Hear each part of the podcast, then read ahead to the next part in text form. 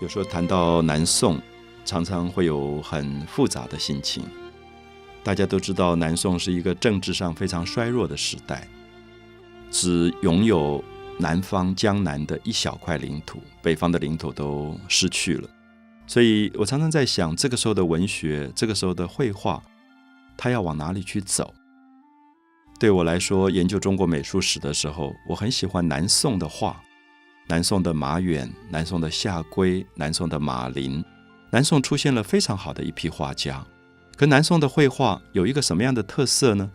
我们知道马远这个画家有一个外号叫马一角，夏圭这个画家有一个外号叫下半边，因为他们画画的时候都不画满，他们拿到一张白纸，他们只画四分之一的角落，所以马远叫做马一角，夏圭只画其中的一半，另外一半是留白，所以被称为下半边。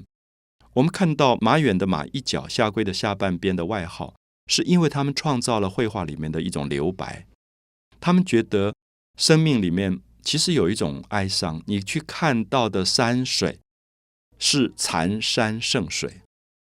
残山剩水是很多人称呼南宋风景画的一个专有名词，是说他的国家他的山水已经不完整了。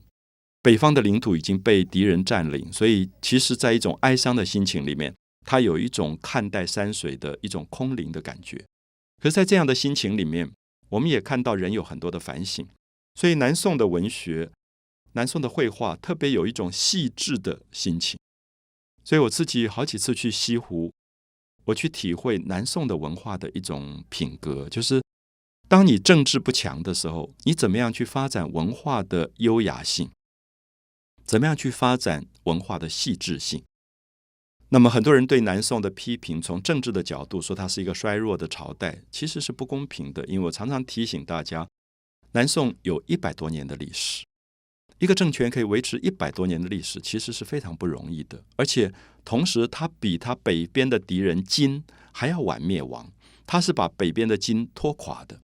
而且当时我们看到他跟北方的金的和谈的过程，最后是非常高明的一种手法，他让金人。感觉到自己的粗暴，他让金人感觉到自己的一种不学无术，他让金人感觉到自己文化的低落。所以最后金人跟南宋常常谈判的时候说：“你们可不可以这次不要赔款？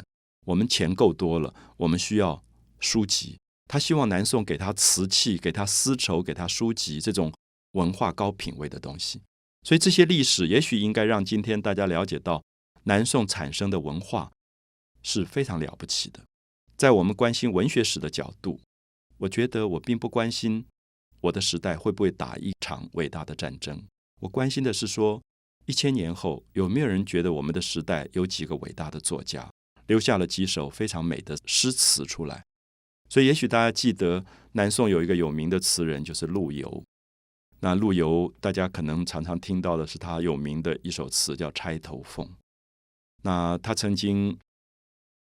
爱过他的一个表妹，那跟他结了婚，可是因为婆媳的关系的不好，他的母亲不喜欢这个媳妇啊。我想历史里面常常有重演这样的悲剧。可是陆游又很孝顺，夹在母亲跟太太之间，产生了非常大的悲剧，最后就跟这个表妹唐婉离婚了。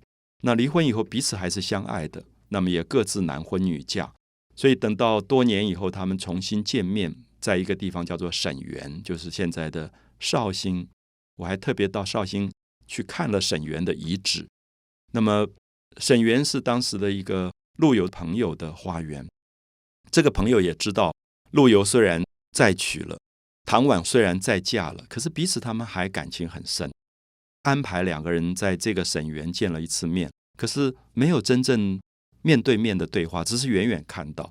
所以陆游看到唐婉很多的感慨。就拿起毛笔在墙壁上写了这首有名的《钗头凤》，里面觉得对于时间，对于自己没有坚持这个爱情，很多的遗憾吧。那讲到错错错这样的句子出来，那后来唐婉也在那个墙壁上提了《钗头凤》的词，两个人都有很多的感叹。那下面我们可以看一下陆游本身作为一个深情的诗人，他留下非常美的句子。有一首词我很喜欢，叫做《卜算子》，是他歌咏梅花的。因为南宋很喜欢梅花，梅花也在南宋变成了一种象征，因为在寒冷的冬天、冰雪纷飞的季节，梅花开放出非常芬芳的香味，所以有一种生命上的歌颂在里面。他说：“意外断桥边。”他走到西湖上，大家都知道西湖有一个有名的风景叫断桥，在意外断桥边，寂寞开无主啊！这个花开的这么寂寞，因为很冷，没有人出来赏花，所以陆游一个诗人一个人走在桥边，看到了一个梅花开了，开的这么寂寞。好，我想我们去感觉一下，这是非常南宋的心情。北宋总是大江东去，浪淘尽，有一种豪阔，可到了南宋。他是寂寞的，已是黄昏独自愁。到了黄昏的时刻，一个人非常的哀愁，更着风和雨，而且刮着风，下着雨。我不知道这几句大家感觉不感觉到南宋的某一种凄凉的感觉？就是的确，你感觉到南宋有一种文化的凄凉、孤独、寂寞，可是也有它的优雅。无意苦争春，这五个字很精彩，就说。梅花不是在春天开花的，所有的花都挤着在春天开花，所以叫争春。大家都要争着在春天表现自己。可是梅花很孤独，它在冬天开花，所以无意苦争春。这里面有一点讲说，我不要跟大家竞赛。什么叫做强势？他不要去争强，他愿意作为一个谦卑者。所以无意苦争春，一任群芳妒。可是梅花的香味。梅花的美是没有其他的花可以比得上的，所以梅花有一种品格是所有群芳都可能嫉妒的。一直到梅花零落成泥，碾作尘，就是梅花都飘落了，被过路的人踩烂了，只有香如故啊！不要忘记，梅花都不见了，可是梅花的香还在。这是陆游南宋词的非常动人的部分，就是说南宋虽然已经。好像亡国了，可是南宋的香味可以一直存在，它还有一个香味在那里。虽然它这么衰落，所以我想在这里我们特别强调，不要用政治的强势来说明文化的强势。有时候政治强，文化反而粗俗，让别人讥笑；有些很弱的政权，可是产生了非常高品格的文化，才会受到别人的尊敬。古代讲霸道跟王道，也都是如此。动不动就发动战争的政权，并不是被尊敬的政权。相反的，能够在文化上提出高品格的美，它才是一个受人长久尊敬的文化。